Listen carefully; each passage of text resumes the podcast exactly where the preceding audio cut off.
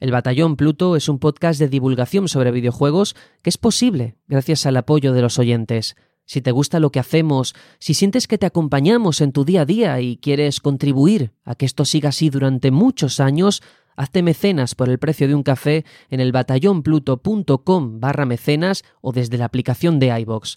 Gracias a personas como tú, hacemos esto posible.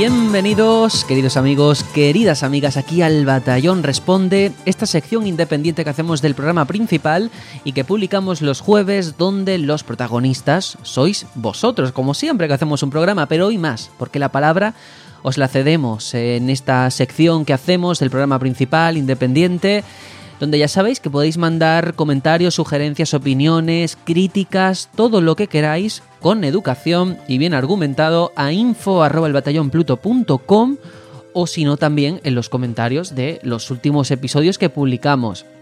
Quiero también decir algo, eh, si habéis mandado algo por correo y yo no respondo, puede ser que es porque no es porque lo hayáis enviado mal, ¿vale? Ni estoy haciendo el vacío, pero es que a veces tengo tantas cosas que no me da tiempo a confirmar la recepción del mensaje, pero que llega. Todo lo que mandáis a info@elbatallonpluto.com llega. ¿Qué pasa? Que puede ser que lo mandéis en la semana que no toca responde. De manera que eso se guarda y se pone en la semana que toca responde. Creo que se entiende, pero sé que es un poco complejo porque llevamos un horario difícil y no tenéis por qué saber cuándo se hace responde o cuándo no, cuándo se graba, en fin, es, un caos, yo lo comprendo.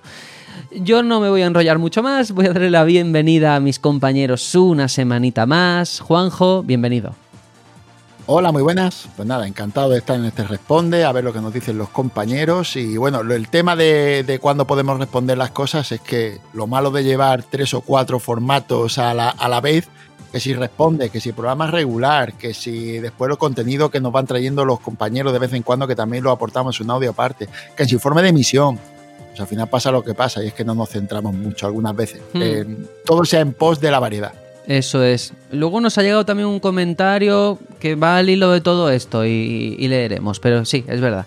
Atreides, bienvenido también. Pues muchas gracias. Como ya decía en el programa anterior, con muchas ganas de ver qué comentarios han hecho, que además, según has dicho, hay bastante plancha. Así que vamos a ver. Sí, sí, tenemos tres audios y un mensaje por correo, que es lo que vamos a leer. El lujo, parece un informe de emisión. Sí, sí. Bueno, de hecho, yo creo que va a tener más aceptación que el informe. Del informe, vamos a decirlo todo. FP Joss nos ha mandado ya un audio para el informe de ICO, ¿vale? Qué guay. Pero me gustaría que más personas se animaran. Ya sabéis, si habéis jugado a ICO, info arroba en fin, he hecho este. Cada vez lo digo más rápido, ¿eh? Ya estoy teniendo una velocidad. Info.com. Sí, sí, sí, sí. bueno, venga, vamos a leer. Todavía se entiende. Todavía se entiende. Es, cuando ya sea en una sola palabra. Que Oye, en dos mm, segundos. Esto me da mucha rabia porque yo estoy haciendo filología, ya lo sabe todo el mundo, y tengo una asignatura que es variedades del español. Variedades de aquí y también del español de América. Sí. Y se habla mucho de, de, bueno, del seseo, del ceceo, que se el tema del seseo además se comparte, ya no solo con países de América, sino que aquí en regiones de España. Y me llama mucho la atención lo del andaluz, que normalmente está la, la, aceptación o la intuición por parte de algunos hablantes de España de que hablamos mal los andaluces o que no se nos entiende. Y oye, mira, ahí tienes por ejemplo el presentador de Pasapalabra, que él reivindica que es andaluz y se le entiende perfectamente hablando a la velocidad de la luz y no hay ningún problema. y creo que eso es importante. Hmm. Y yo estoy a favor de los acentos. Es una maravilla que tengamos tantas formas de hablar en España, en un país que comparativamente con el resto del mundo es muy pequeño. Y sin embargo tenemos toda esa variedad. Aparte de variedad de idiomas, e incluso dentro del propio idioma tenemos variedades. A lo que ya se me escapa es si hay distintas formas de hablar del catalán o del euskera. El euskera creo que sí porque vasco francés y vasco español no es lo mismo, pero del catalán no lo sé. Hombre, el catalán de mallorquín también, ¿no? El valenciano, que eso sería otro debate que no me voy a meter. Yo es que no querría meterme ahí, pero tú mismo. No entres en ese... No entro, no entro. Madre mía, pero el caso es que sí que es verdad que el castellano, bueno, el español, porque vamos a hablar de una manera internacional, es precioso el tema de la variedad, porque claro, tú has dicho Atreides en España. En España hay mucha variedad, pero es que si te vas al mundo, lo que es la, como Sergio lo está estudiando, la cantidad de acentos, de palabras, de maneras de hablar, de que tiene el español y todo ha aceptado dentro de la Real Academia de la Lengua es tan bonito que es la, una de las maneras de, de unar pueblos más preciosas que hay. Además, sospecho que esa mm. diferenciación se replica en los demás países, porque sí que he visto, he escuchado que argentinos no tienen nada que ver el acento porteño que el que pueden tener de otros sitios. Entonces, Córdoba, me imagino, exacto, me imagino que en el resto de países pasará lo mismo. Luego ya cogen y te hacen doblaje latino y resulta que ocupa para 300 millones, o casi. O sea que no nunca lo he entendido muy bien, porque cada uno tiene su acento distinto. Ahorro de costes, se dice Atreides. Eh, un doblaje es mucho más barato que, que hacer uno por cada acento. Sí, sí, mm. el, idioma neutro ese que se han inventado, que no lo habla nadie, pero ellos lo hablan para sí, Sí, sí, sí, es como intentar despojarlo de cualquier rasgo de, cada territorio. Sí. Bueno, que por cierto, ya acabo con esta parte filológica, pero es que em, una de las cosas donde más se está incidiendo, eh, bueno, mi clase, mi profesora, es que la lengua como tal no existe. No podemos hablar de lenguas. Realmente todos son dialectos o variedades. Eh, al menos hablando en términos lingüísticos, que cuando se utiliza... europeo? que cuando se habla de lengua, de es que en este país se hablan, yo que sé, dos lenguas, eh, normalmente suele ser por motivos, se utiliza ese término por motivos eh, políticos o geográficos, pero que la lengua es un sistema abstracto que cada, cada hablante tiene en su cabeza, no existe una lengua. Esto a lo mejor es un poco denso para hablarlo al inicio de un responde. Pero eso, que todos son variedades o dialectos. Que el dialecto sé que es un término que está em, peor valorado socialmente, no sé por qué, pero sí. Sergio, por favor, desarrolla esto que estás comentando. y por cierto, lo de lengua cooficial también está mal dicho. Porque cooficial implica que están al mismo nivel, al mismo plano. No una por debajo de la otra, que es como normalmente se utiliza. Dicho esto. Sí, pero se pone, hmm. porque es político, se pone cooficial por eso. Eso sí. Por aquello de que, de que, no salgan con antorchas nadie ni nada, ¿sabes? Sí, sí, Mejor. sí. Pero que estrictamente la palabra cooficial no implica. Bueno, pero bueno, vamos a hablar de videojuegos, que si no ya todo el mundo está desconectando. porque además, tengo que decirlo, en iVox eh, podemos ver la gráfica. Yo no me meto mucho porque eso al final se vicia si lo miras demasiado. Pero tú ves en qué momento eh, los oyentes dejan de escucharte a lo largo de un programa. Y creo que aquí vamos a tener como un bache, una caída y ¡boom! Después de, después de la introducción no vamos a decir tanto por ciento de la gente que se va, pero tiene que ser alto. Seguro. Bueno, venga, vamos a leer porque un correo que nos llega dice, eh, querido batallón Pluto, mi nombre es Paco, aunque siempre firmo por defecto con mi nombre completo los comentarios. Tengo 38 años, padre de una niña de 6. Mi mujer y yo tenemos un pequeño estudio de comunicación visual donde trabajamos 12 personas. Soy un apasionado de los videojuegos desde que tengo uso de razón. Mis primeros pinitos fueron con la Master System 2, pero mi época dorada sin duda fue con la Super Nintendo y sus RPG de ensueño, Chrono Trigger, Final Fantasy, Illusion of Time y un largo etcétera. Os escribo esto porque desde que os encontré he conectado con vosotros desde el segundo uno. Sin duda me siento parte de la familia y es que hacéis vuestro espacio muy acogedor. Os comunicáis excepcionalmente bien. Se os nota un grupo de amigos enamorados del medio y de la industria del videojuego. Yo, al llevar la parte más comercial de mi empresa, paso incontables horas en la carretera y no sabéis lo que disfruto escuchando, por ejemplo, un informe de emisión durante dos o tres horas seguidas mientras me dirijo a la próxima reunión. Ese viaje, gracias a vosotros, no es aburrido ni monótono. Hacéis que ese viaje lo disfrute y a veces incluso aminoro la velocidad calculando de cabeza los kilómetros que quedan para que me dé para terminarlo. Así que mil gracias por hacer que mis trayectos sean de tanta calidad. Un enorme abrazo a todo el equipo y aquí tenéis un mecenas y un amigo. Desde Valencia se os quiere. Eh, menuda preciosidad el correo de, de Paco, de Francisco Pérez porque mm, es que eh, me, me, resulta increíble, ¿no? Como algo que nosotros hacemos, que grabamos, luego cualquiera se lo puede escuchar y que le transmitamos una sensación positiva. es, maravilloso, la verdad. A mí me alegra muchísimo que lo disfruten, pero tengo que decir una cosa, en los programas que no puedo estar me pasa lo mismo. Cojo y como también llevo la parte comercial de mi empresa y también viajo bastante, me pongo eso y no, no es masoquismo, es que realmente disfruto con cómo se hace. Lo hago con esto y lo hago también con Nexo, lo, lo hago con otros. Y realmente reconozco que los podcasts nosotros me alegra que, que, lo aportemos, pero los podcasts en general ayudan mucho a ciertas cosas, pues llevarlas mucho mejor, porque conducir eh, aparte del anuncio de BMW, el, resto se puede hacer muy pesado y son muchas horas. Y todos los días pues se acumula. Y que puedas coger y hacer que alguien pues se sienta mejor y no se dé cuenta que ese tiempo pasado, porque es lo que me pasa a mí. Por, o incluso que eso, que bajes la velocidad para poder oírlo, es una auténtica pasada. me alegro muchísimo que le esté gustando. Hmm, es, bonito porque además, eh, ya no por nosotros en sí, agradezco muchísimo sus palabras, es por el podcasting en sí. ¿no? Lo, a mí me gusta reivindicar el podcasting como algo diferente a la radio por el hecho de ser algo más personal. Eh, el, feedback es lo que yo creo que diferencia un poco el podcasting de la radio tradicional y también eh, esa sensación de cercanía y sobre todo el dominio por parte del oyente del contenido que recibe el poder estar dos horas escuchando lo que quiere, no lo que le ofrecen, sin tener que estar de por medio cambiando de sintonías, etcétera, etcétera, sino él organizándose su. Porque seguramente no nos escuchará solo a nosotros, nos escuchará a nosotros y a otros compañeros y otras temáticas. Y entonces lo interesante es que el podcasting te permite eso, te permite disfrutar de esos trayectos más que de estar viendo qué es lo que puedes oír, qué es mm. lo que no, y disfrutarlo en sí mismo, porque antes era tedioso y ahora puede ser hasta disfrutable como le pasa. Totalmente. Y hay un dato que él pone en este correo que quiero resaltarlo, lo de que está eh, en la carretera, está escuchando algo que le gusta y disminuye la velocidad para que le dé tiempo a terminarlo. Porque mm, este fin de semana me han invitado precisamente a un programa de música que hace un compañero y una experiencia vital que yo contaba con un disco que a mí me, gustaba mucho, de la oreja de Van Gogh, clásico, un directo. Bueno, a mí me ocurría algo parecido.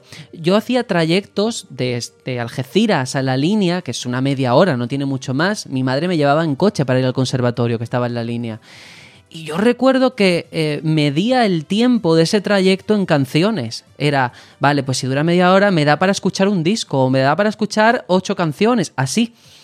Y entiendo perfectamente esa sensación, incluso yo deseaba que mi madre, por favor, que haya tráfico o que se equivoque de camino, a veces pasaba porque se le da bastante regular el conducir, y ganábamos tiempo, pero era tiempo que invertía en algo que me gustaba escuchar. Así que me ha gustado mucho esa parte de su correo.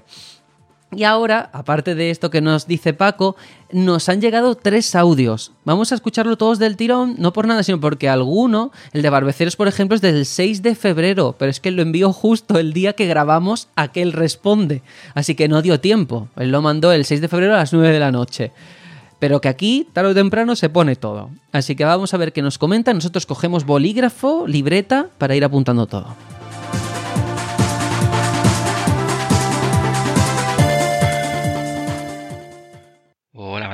Aquí Fernando en un nuevo audio que ya tocaba. Y es que, no sé vosotros, pero a mí hasta ahora todas las noticias con las que hemos empezado el año, que sí que son grandes noticias, grandes compras, grandes adquisiciones, aparte de lo que habéis dicho, que me parece estupendo, eh, no, no sé, no me da, no me da para comentar, porque no son noticias que a mí me, me atraigan mucho. Me gustan los juegos, me gusta jugarlos y sé que estas adquisiciones, estas compras mm, van a redundar en beneficiosamente en el mundo de los juegos, pero, pero bueno, ahí están y ya está, y ya se habla mucho de ello. Así que ahora que ya por fin tenemos algo de qué hablar, que es este Nintendo Direct, pues bueno, pues vamos a, vamos a enviar un comentario.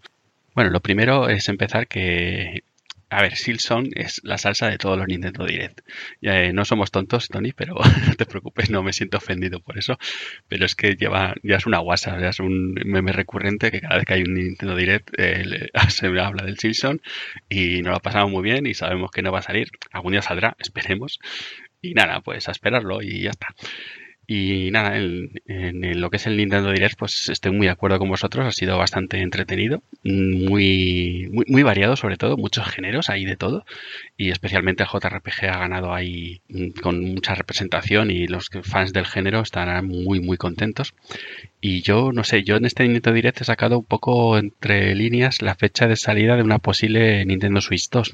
Me explico, la cosa está del Mario Kart 8, que no hay Mario Kart 9, pero tenemos un Mario Kart 8 con 48 circuitos que irán saliendo poco a poco hasta el 2020, no me acuerdo cuándo era, hasta finales del 2023 creo que han dicho. Entonces, ¿qué, qué, desprendo de esto? Que mm, el Mario Kart 9 no lo mueve la Switch. Entonces necesitarán una Switch 2. ¿Y cuándo va a salir la Switch 2? Pues con el Mario Kart 9. ¿Y cuándo va a salir el Mario Kart 9? Pues cuando se acabe el Mario Kart 8 y todas sus pistas y todas sus cosas. Así que, ala, por lo menos hasta el 2024, nada. ¿Y qué más? ¿Qué más? Ah, bueno, sí, muy, interesante la parte de la dificultad de los videojuegos de, Víctor con sus analogías con el mundo real. La verdad es que la he disfrutado mucho. Y, además yo me siento muy identificado con la gente que no es capaz de pasarse los juegos difíciles porque, a ver, nunca he sido muy habilidoso y ahora ya que me, acerco a los 50 años, pues menos. Aún así, de vez en cuando me, me enfrasco en algún reto como conseguir pasar un par de jefes en el Bloodborne o cosas así, o, bueno, de este juego que estoy hablando yo mucho últimamente, que es el, el Eternal Noctis, que es una es como un Hollow Knight, eh, muy difícil, muy exigente, pero se puede pasar. si yo consigo pasar bastante, eh, algo se puede hacer y además eh, gráficamente me encanta. No sé, ya sé que habla mucho de él, pero bueno, eh, yo lo recomiendo. Mm, pero bueno, eh, a ver, es muy difícil, es muy difícil y, algunos jugadores se echan para atrás, pero visualmente me parece una maravilla y, las mecánicas son de lo más variadas y, divertidas. Bueno, creo que se me ha quedado un audio un poco largo, así que ala, me despido y nos leemos batallón. Hola batallón, ¿qué tal estáis? Pues quería hacer un audio para, para explicaros mi experiencia con el arreglo de Joy-Con Drift. Y, nada, pues me llegó el día en el que apareció el problema y, quise intentar arreglarlo. Eh, total, me compré el típico pack de, de, herramientas por Amazon para cambiarlo y cuando quise buscar el vídeo en YouTube eh, para hacerlo, eh, me topé con uno que, lo arreglaba sin, sin abrir, sin nada y era con un bastoncillo del oído y con alcohol, con alcohol medicinal. Y era simplemente limpiarlo alrededor y digo, hostia, pues voy a probar, no pierdo nada. Y, me funcionó. A día de hoy, hace ya un mes, y a día de hoy me sigue funcionando sin abrirlo, sin nada. Así que nada, quería compartirlo con vosotros por si a alguno le ha pasado, pues que lo pruebe antes de nada porque ya te digo, me ha funcionado, aún estoy flipando, pero ahí tengo la herramienta sin abrir y espero no tener que abrirla nunca. Un saludo, equipo. Buenas, batallón. Aquí el soldado Barbeceros en su primer audio del año y quizá el último antes del quinto advenimiento del amo. Joder, cinco veces ya, ¿eh? ¿Cómo se nota quién es el, el verdadero amo?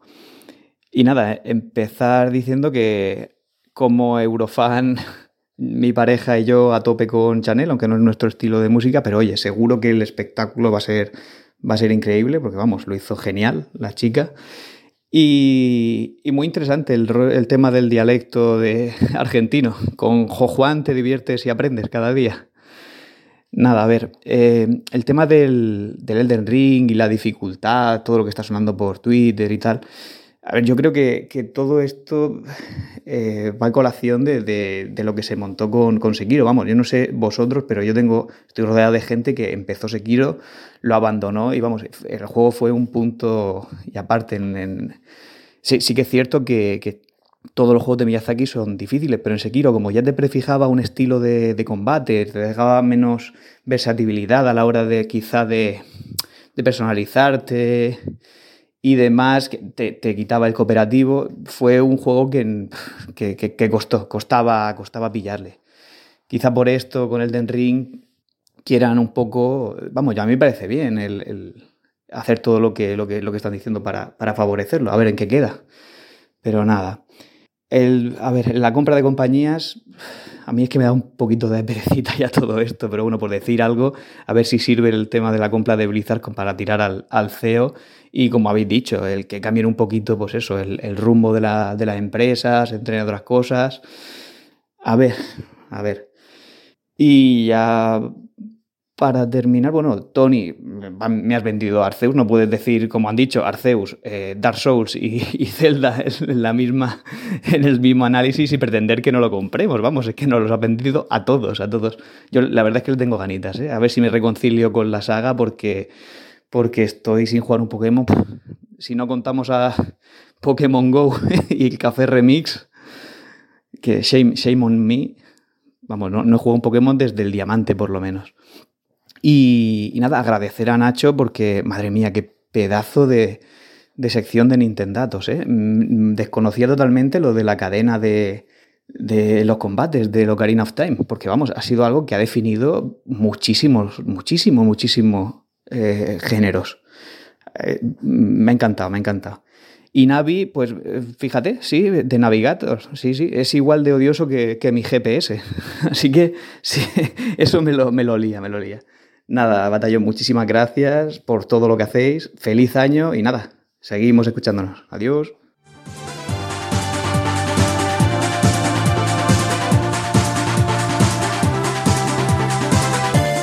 Bueno, estos son los audios que nos han hecho llegar los compañeros. Muchas gracias a los tres. Eh, yo me he apuntado algunas cosillas y ahora os doy paso. Eh, Fer, por ejemplo, que, contaba su experiencia con el Nintendo Direct, lo de Silson, que lo de tonto, yo sé que él lo, ha entendido que era una expresión así un poco de caliente, en caliente, ¿no? de manera coloquial, que no tiene más. El, la Eterna Noctis, que es verdad que él comparte muchas cosas, que además otros compañeros también he visto que han puesto, y tiene muy buena pinta, ¿eh? Y además eso, que tiene un modo fácil, que parece ser que ese modo fácil es el modo normal del resto de juegos.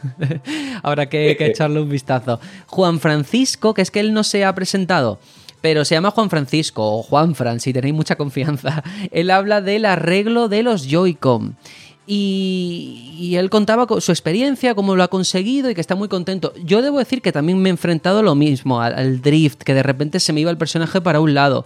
Me compré un pack muy barato por Amazon, AliExpress, no me acuerdo. Pero yo es que soy muy malo. Lo de abrir las consolas, el destornillador, todos los chips al aire. Mm, yo no lo arreglé. Yo le cambié el joystick incluso, porque sé que él ha usado un bastoncillo, también probé esa opción, a mí no me funcionó. No sé, no lo haría bien. Yo le he cambiado el joystick incluso y ¿sabéis cuál ha sido la solución que de momento me funciona después de todo eso? Comprarte otro. No, sin gastar dinero, porque yo, por fallos de otros no gasto dinero, eso lo tengo clarísimo. Antes prefiero no jugar a la consola, así os lo digo.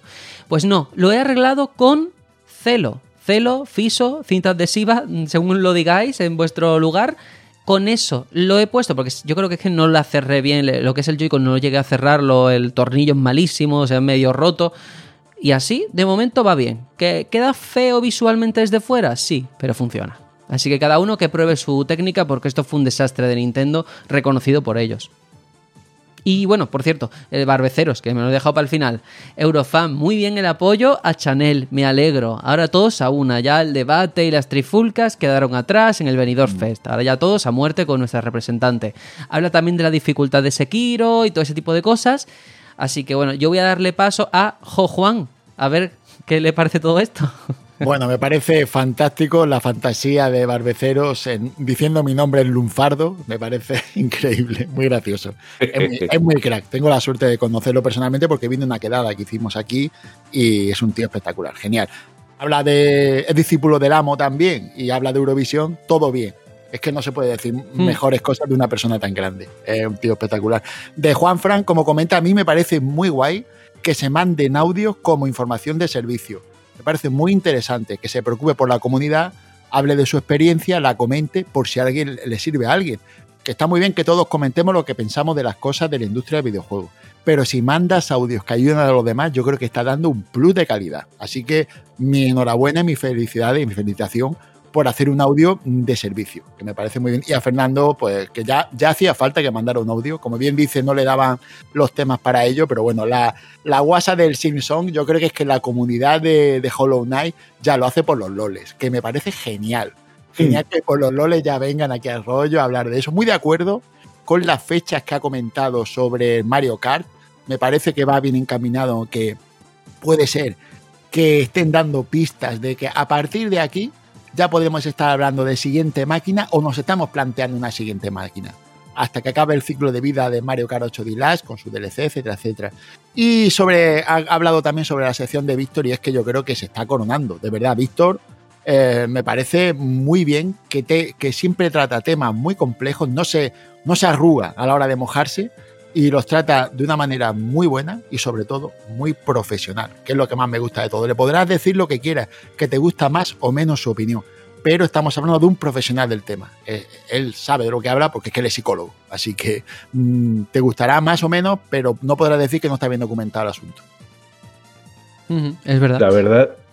Iba a añadir poquito porque la verdad es que Juanjo lo ha explicado muy bien, pero que me, que me identifico mucho con Fernando cuando dice lo de que no es muy bueno jugando a esos juegos y el coger y ponerte un reto como superar algunos niveles de, de Bloodborne o un Dark Souls o algo así, es exactamente la idea que me he puesto yo con lo del Den Ring, que he dicho, bueno, no sé si conseguiré acabarlo, digo, pero por lo menos sí que me gustaría coger y ya que suelo ser bastante malo en estos juegos, eh, superarme y poderlo eh, superar algunos de los jefes y, explorar y, vivir un poco que es ese mundo que llevas pasando 10 años o más por aquí y que no he conseguido meterme pues porque tiene una dificultad muy alta que me echaba para atrás. Necesita demasiada dedicarle demasiado tiempo. Se me ha ocurrido en el año en que más juegos salen, también tiene narices, pero vamos a hacer.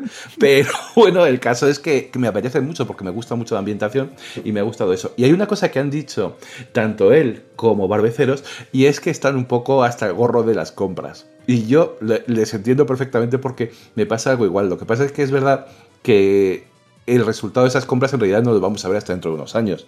Y la importancia que hayan tenido eh, para nosotros como jugadores será entonces cuando la podamos apreciar. Pero claro, ahora mismo a ver que hay que comentarlo y, y, mm. jugar un poco a futurólogos y a y esto va a ser muy bueno o esto es un desastre. Y sobre todo lo que han comentado, que lo de Activision Blizzard, el que se ha hecho la compra, pues que no es el camino, porque el camino tendría que ser otro, pero que puede ser que ayude a redirigir un poco los destinos de esa compañía mm. y la de los sus trabajadores.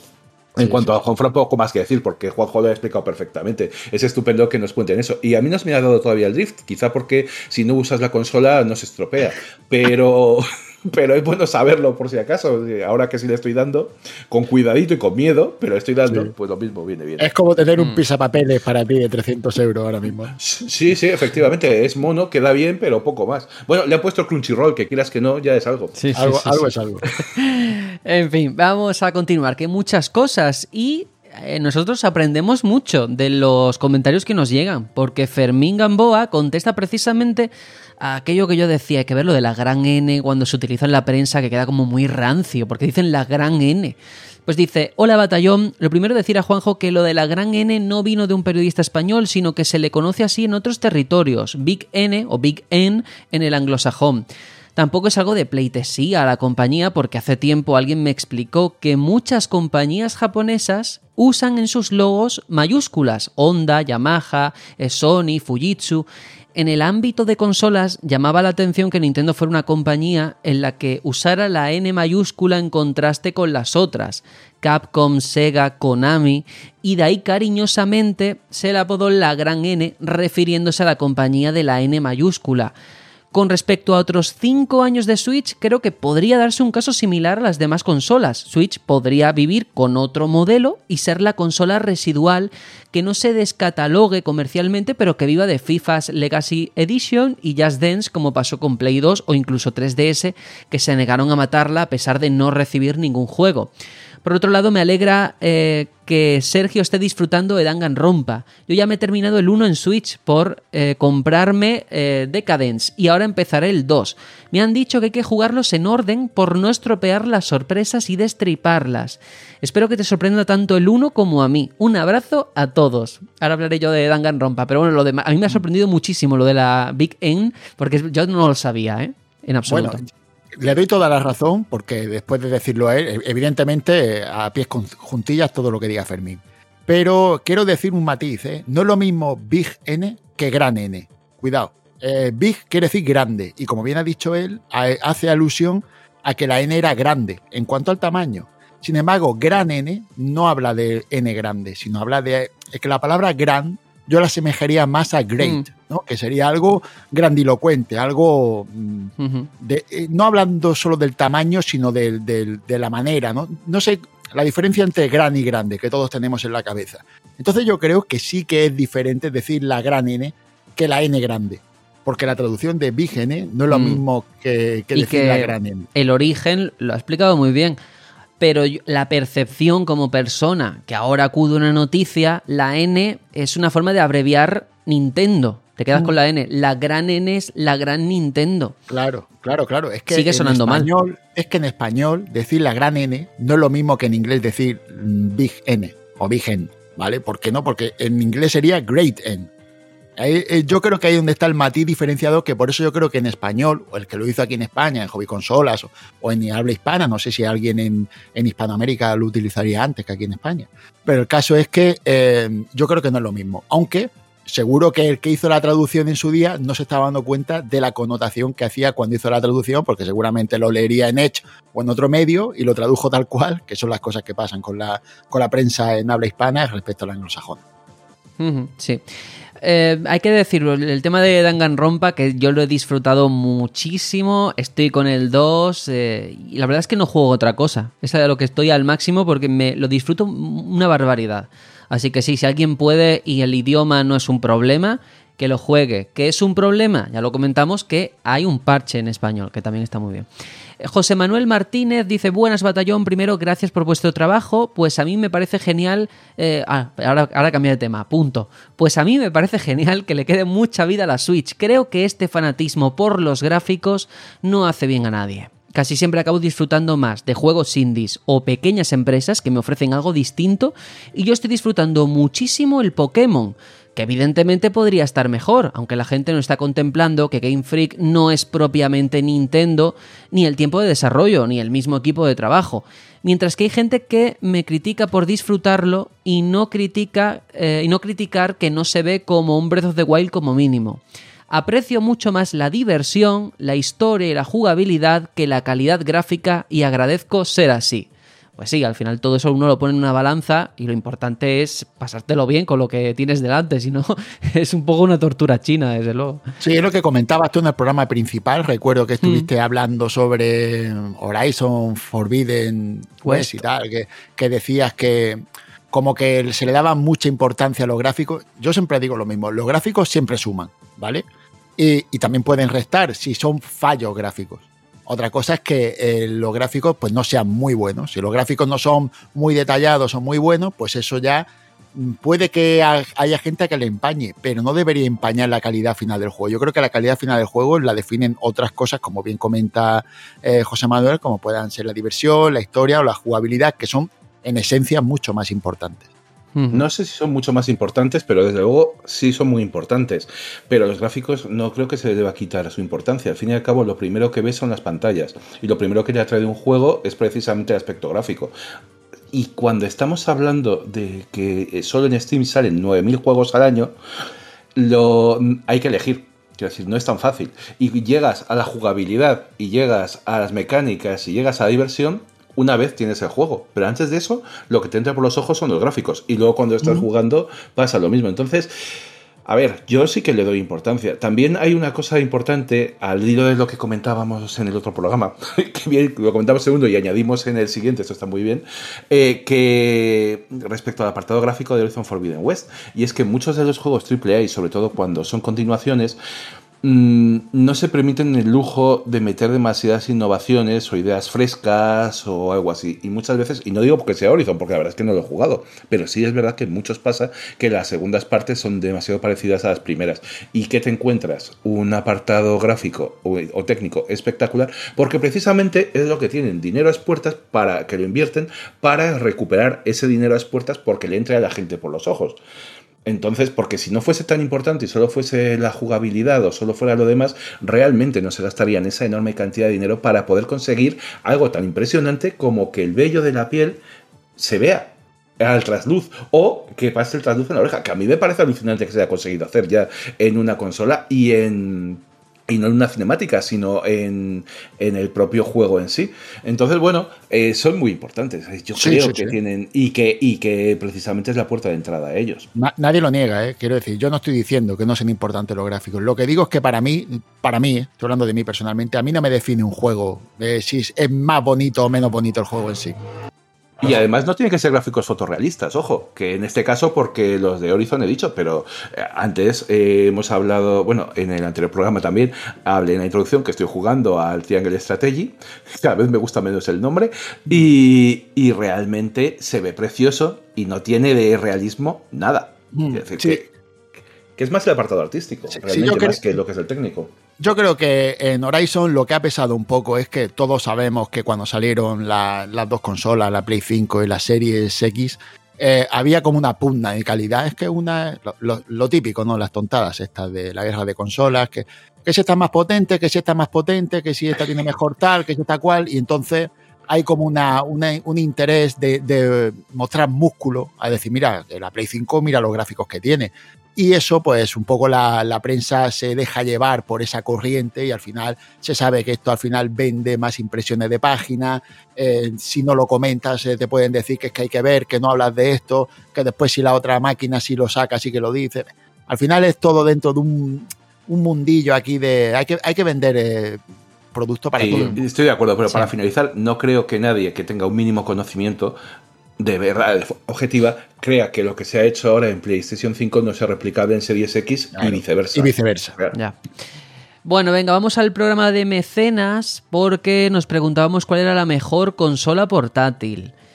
Ahora, Traders, podrás también opinar porque no, pudiste estar en ese programa, pero yo voy a darle el turno de palabra a los oyentes, a los mecenas, que sí que han respondido a esa llamada. Por ejemplo, Elfer Ring, Fernando, dice: Me quedo con la Game Boy Advance SP por parte de Nintendo. Y por parte de Sony, mi querida PSP, que además de jugar mucho con ella, también la usé en su día de reproductor multimedia, la de animes que me llegué a ver ahí y así tengo hoy la vista, señala.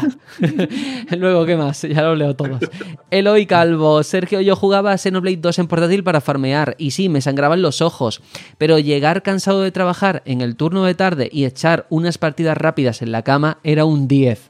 Mi relación con las portátiles es muy rara, ya que las jugué a casi todas, pero solo tuve dos, la New Nintendo 3DS XL y la Switch que sí, es híbrida, pero el 90% del tiempo la juego en portátil.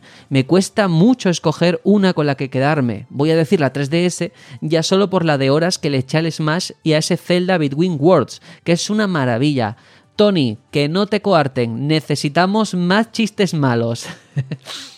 Luego está FPJOS, buenas batallón, todas las consolas que han mencionado son muy buenas y llenas de grandes experiencias. Para mí la mejor sí es la PSP, ya que me permitió jugar dos buenos juegos, Kingdom Hearts Breath by, Sleep y Silent Hill Shattered Memories, que le da un giro a la franquicia, aunque a muchos no les guste. Además, permite reproducir música y vídeos y era casi como tener un móvil, pero con más juegos. Un abrazo, soldado Gitan fuera. Y por último, Barbeceros, buenas batallón, yo me quedo con 3DS, sin duda la que más horas y titulazos me ha dado. A destacar Bravely Default, título eh, que me devolvió a mis queridos JRPG clásicos. Menudo finalaco que tiene, pelos de punta cada vez que lo recuerdo. Creo que soy el único ser sobre la faz de la Tierra a quien le flipaba el 3D a riesgo de dejarme mis ojos. Yo siempre lo mantenía encendido y a tope. Había juegos que ganaban enteros con este efecto. Y él señala pues el caso de Kingdom Hearts, el de Bravely, Persona Q. Un saludo batallón y gracias por el contenido. Y dice, escribo este post cinco días antes de la vuelta del amo. Qué grande. En fin, muchas consolas. Eh, Atreides, vamos a empezar contigo porque tú no dijiste la tuya, es tu momento. No, es verdad. Pues no sé, yo creo que por un lado la mía creo que sería la PSP. Porque un momento, quiero hacer un inciso. Esto es contenido para mecenas, ¿eh? Mm, que la gente tenga en cuenta eso. que lo estamos dando, ¿no? Gratis. Hombre, por favor. Es una broma, espero que se me, que se acepte la broma. vale, bueno, pues es verdad, vale, eh, que la PSP, porque creo que ahí fue donde jugué por primera vez Final Fantasy IX y me pareció alucinante, eh, en una pantalla tan pequeña que entrara tanta, tanto juego y tanta calidad. Luego eh, jugué también los de Kratos que salieron para PSP porque se había jugado en PlayStation y la verdad es que me parecieron una maravilla y yo creo que sería esa, pero es que hay una cosa que dice Barbeceros y estoy con él y es que a mí también me flipaba el 3DS. Como Sergio yo soy embajador de Nintendo, tengo ese enorme honor de haber comprado la consola a precio de oro y, y lo cierto es que a mí lo del 3DS me encantaba y el Zelda Ocarina of Time, verlo en 3DS, pues sí, efectivamente desde entonces tengo peor la vista, pero me molaba un montón. Así que me quedo con la PSP por todos los buenos juegos que tuve, pero la 3DS me parece, sigue pareciendo una maravilla. Eso de tener el 3D eh, sin necesidad de gafas ni nada similar, me flipó entonces y se me quedó. Así que está bien. Y, y ojo, la Switch me sigue pareciendo una pasada lo de que sea híbrida. Creo que es y que se pueda jugar de tantísimas formas. Creo que es una maravilla. Sé que venimos de darle palos a Nintendo por la cagada que ha hecho con las tiendas virtuales, pero reconozco que esa consola me sigue flipando. Bueno, mira, variedad, que eso es lo bonito, que hay absolutamente. Sí, como siempre he hecho trampa, no he dicho una, sino tres, o sea. Sí, ya me lo imaginaba, la verdad. El comodín, el comodín. Ay, a ver, en el programa 42 dice Zaku Kalito, lo voy leyendo así un poco al azar, ¿eh? Después de tres intentos a Nioh y otros tantos a Bloodborne, hace tiempo que pensé que ese tipo de juego desafiante no era para mí, pero desde que salió la beta de Elden Ring me picó el gusanillo y escuchando a Juanjo ya el gusanillo no picaba, me daba bocaos cual caimán. Pues bien, a día de hoy tengo Nio platineado. Code Vein me ha parecido un paseo. Y llevo medio Bloodborne sufrido ya. Mi conclusión es que no hay juegos imposibles. Hay más o menos ganas de querer aprender a jugarlos. Recomiendo a los amantes del anime a la caza de espíritus malignos se llama. Es un buen shonen live action coreano. Sorry por la chapa. Bueno, mira, alguien que se ha enfrentado y ha salido victorioso del reto. De, chapa nada, ¿eh? eso es lo primero. Y segundo, cómo corre el tío. Porque dice que desde que salió la beta de Elden Ring le picó el gusanillo. Y en ese tiempo entiendo que por el comentario le ha dado tiempo a platinear Nio, que, se, que Code Vein le ha parecido un paseo y lleva a media blog, por decir, va, el tío ha hecho un, pepino, una, una, velocidad brutal. Me parece increíble el paso de no, no son juegos para mí a los disfruto un montón. Y yo creo que un poco es eso, ¿no? Eh, ponerte, eh, muchas veces es estar en el momento adecuado con el juego adecuado. Yo me ha pasado con juegos que yo empezaba a jugar, los, he dropeado y al tiempo, y hablo de meses a lo mejor, eh, he vuelto al juego y he vuelto con unas ganas infinitas. Y a lo mejor tú entras a este género, que es un género mm, durito de entrar, porque al principio es bastante complicado. Yo cuando entré lo dejé, lo he contado muchas veces. Y una vez que entras bien y te gusta, el problema es que es como lo de las Pringles, ¿no? Cuando, hay, cuando haces pop ya no hay stop. Es un poco así. Ya nada más que quieres jugar a juegos de este tipo porque el reto es constante y alucinante. es verdad. Eh, ¿Qué más tenía por aquí? Que es que estaba viendo. Ah, sí, hay un comentario de Jesudas que es sobre ICO. Así que si a él le parece bien, lo que vamos a hacer es guardarlo, que no se me olvide, muy importante que alguien me lo recuerde, y lo leemos en el informe de emisión. Porque es una experiencia suya con el juego y creo que tiene mucho valor hay que guardarla. Eh, hay muchos comentarios, luego hay uno de José Castillo Ferrandiz que dice, hola, ¿podríais subir los vídeos a YouTube? Sigo sin poder escuchar los podcasts descargados desde iVoox. Así desde YouTube podría convertirlos.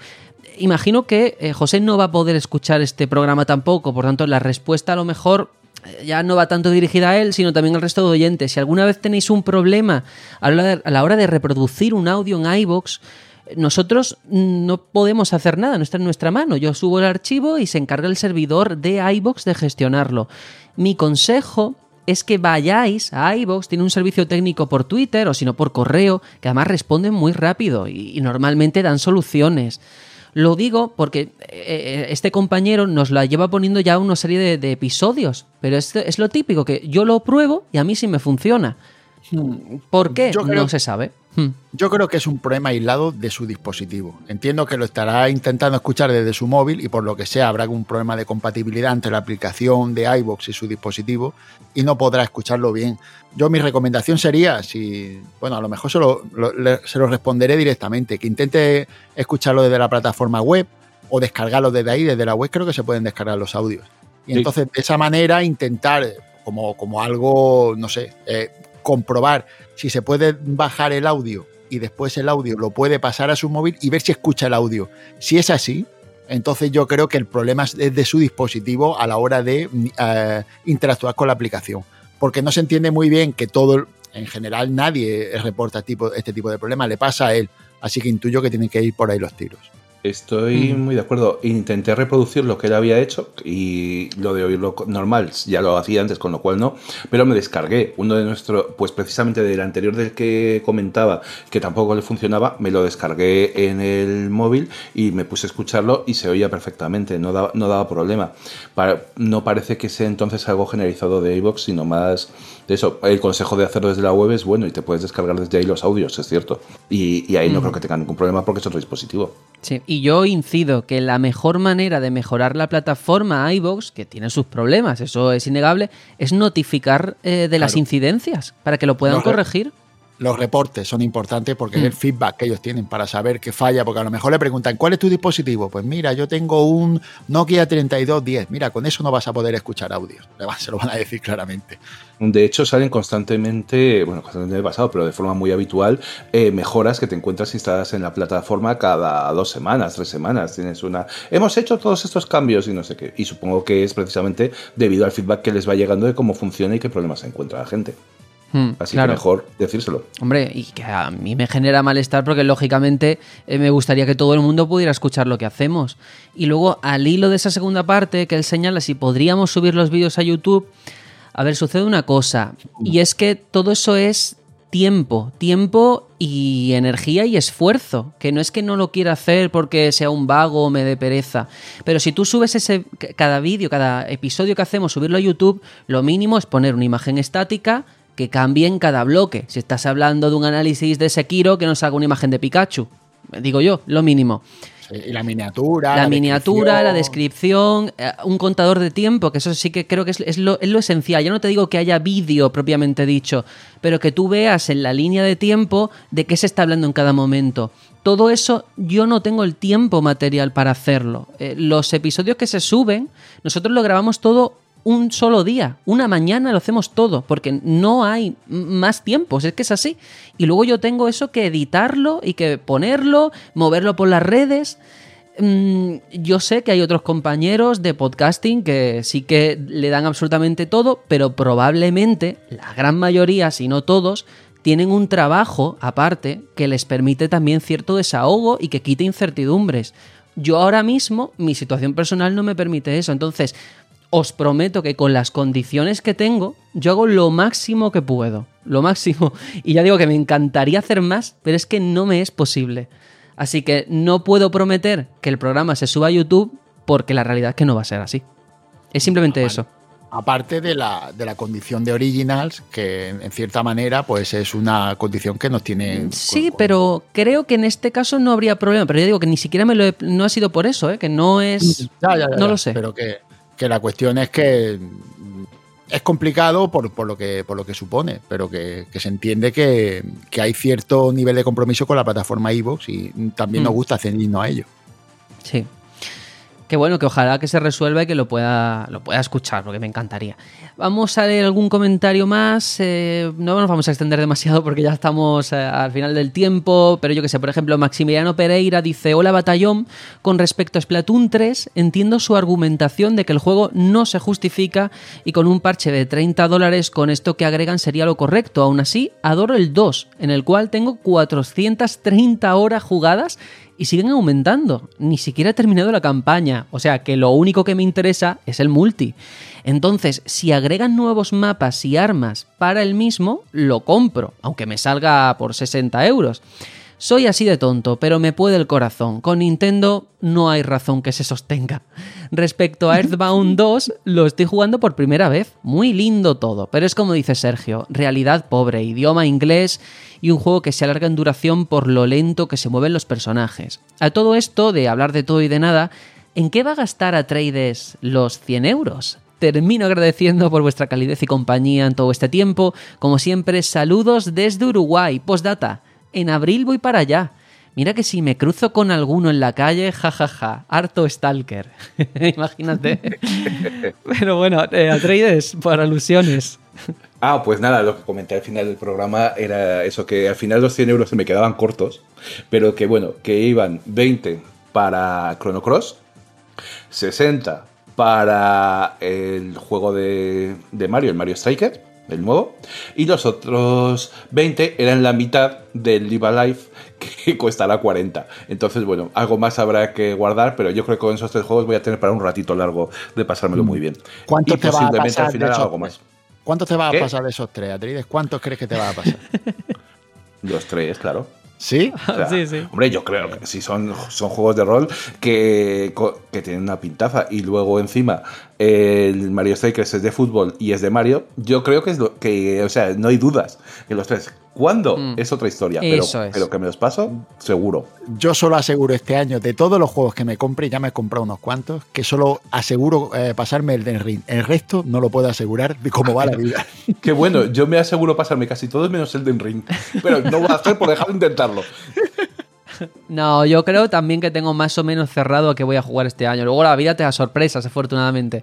Pero tengo reservado para el día del lanzamiento Final Fantasy Origin, ¿vale? O sea que ese lo voy a jugar lo mismo. No sé si me lo terminaré, pero por la dificultad, ya veremos. Y por supuesto el Danganronpa que lo tengo y el 13 Sentinels, que igual, ese es que he metido el disco para jugar una hora y no he vuelto porque me gusta terminar lo que empiezo. Así que yo creo que con eso voy cubierto. Bueno, un matiz, un matiz. Los, los juegos del informe también me los paso, ¿eh? Hombre, eso sí, eso, claro, hay que dejarlo Ah, claro. bueno, claro, sí. Es lo suyo. Bueno, chicos, vamos ahora sí que sí a hacer la lectura de likes, las personas que le han dado me gusta al último episodio. Que en esta ocasión, ¿quién lo hace? Creo que lo hace Trades. Voy contigo. Sí, yo, Venga. Yo me apunto. Pues a ver, vamos con 83 personitas, como dice Tony, que nos han dejado su me gusta. Tony Gallego, Ciberdio, Don Patch, Maximilian- Maximiliano Pereira, Iván Cuesta, Retrocalibrator, Emilio, Manu, Big Boss, Víctor López, Alfa Stigma 94, Eloy Calvo, Dani Calipo, Jarco, Fran Baena, MCAC, en Mac, perdón, JNDG, Bruno Dog, un fan mío, Francisco Pérez Rovira, BR1, Isgar, Mr. Samsung, Antonio Fuentes, Aspartamed, Cicu80, Barbeceros, Ibanico, William Quiceno, A. Acedo, Alberto La Fuente, Romo 14, Zacu Calito, Scrono, Sobaval, Super Snake 725, Marquito Brigante, Dragon 666, Roberto, Mane 11, Javi Negu, Clemensa, Lucipiero, Cuchimil, Fermín Gamboa Martínez, Daviduco, Francisco José Seyes Tormos, José Manuel Martínez Cabello, Dani L, Tipo de Incógnito, Jordi Humbert, Granbiel, Sigmar, Sergio Pérez Tello, Eric, FP Jos, HSM, Earthheith, Ukusu, Víctor Martín, Laudum, Jandro, Peter Griffin, Miguel Ángel Medina Domínguez, El Ferrín, Jesús Montero Iglesias, Alberto Guerrero, Abo 182, Curo, Víctor As, Crane, Samurai Rumil, Mariano Cano, Rafa Ortiz, Íñigo González, Akira, Salore, Radamantis 33, Juan Antonio Góngora Martín, Nintendo Nada, Sacro Guerrero, Alex Hokuto y Café Japón, Café Japón 40. Muchas gracias a todos. Genial, muchísimas gracias desde luego. Y ahora sí que sí, nos vemos en el informe de emisión de ICO. Por favor, si estáis escuchando este audio, es jueves o es viernes o sábado, por favor enviadlo, enviad un mensaje por escrito, hablando, lo que sea, que eso nos ayuda mucho y es una forma de darle mayor consistencia al programa. Juanjo, que nos vemos, nos vemos ese programa, en ese episodio. Pues sí, nos vemos en ese informe. No prometo nada en cuanto a que, porque estaré jugando a Elden Ring, que cuele algo dentro del informe. Algo puede que, que comente. Es que, aunque sea la despedida, diré a- alguna cosa. Lo siento, el amo vaya O- más fuerte. a mí. ojito que Sergio edita. Ya lo sé, lo sé. No, hombre. Tendré que coger el bruto y, y Sí, buscarme sí, la sí, vida. Ay, Dios mío. Pues Atreides, eso, que nos vemos hablando de ICO. Pues sí, menos mal que es corto y lo habré terminado para el jueves porque creo que el jueves pasan cositas. Así que tengo muchas ganas de llegar al informe de emisión, de contarlo. Por el momento me está enamorando el juego. No, no lo había jugado nunca y me está pareciendo maravilloso. Así que animo a todo el que quiera probar un juego distinto y así de especial que, oye, que, que pruebe, que está fácil de acceder a él. Eso es. Y nada, yo soy Sergio y esto como siempre es el Batallón Pluto. Muchas gracias por estar ahí. Un saludo amigos. Chao, chao.